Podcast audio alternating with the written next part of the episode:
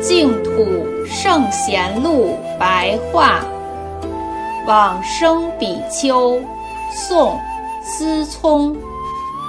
思聪不清楚他的出身，居住于浙江钱塘的法安寺。年少时喜欢作诗，等到阅读大乘诸经典后，有所体会，于是停止妄念。归心净土，每日读诵《法华经》两部，并持念佛号，从来不曾谈论世间俗事。有一天，忽然告诉弟子说：“昨天夜里见到阿弥陀佛和诸菩萨众前来接引。”弟子说。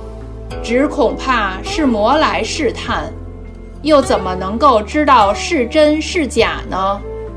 思聪说：“等到我往生以后，只要看看我的胸前，就可以验证而知了。”过了两天晚上，命弟子机庆念佛，思聪满心欢喜地说：“佛来了。”然后突然往生，仔细一看，他的胸前有一个如同手掌大小的红润而鲜明的纹彩，就像莲花的形状一样。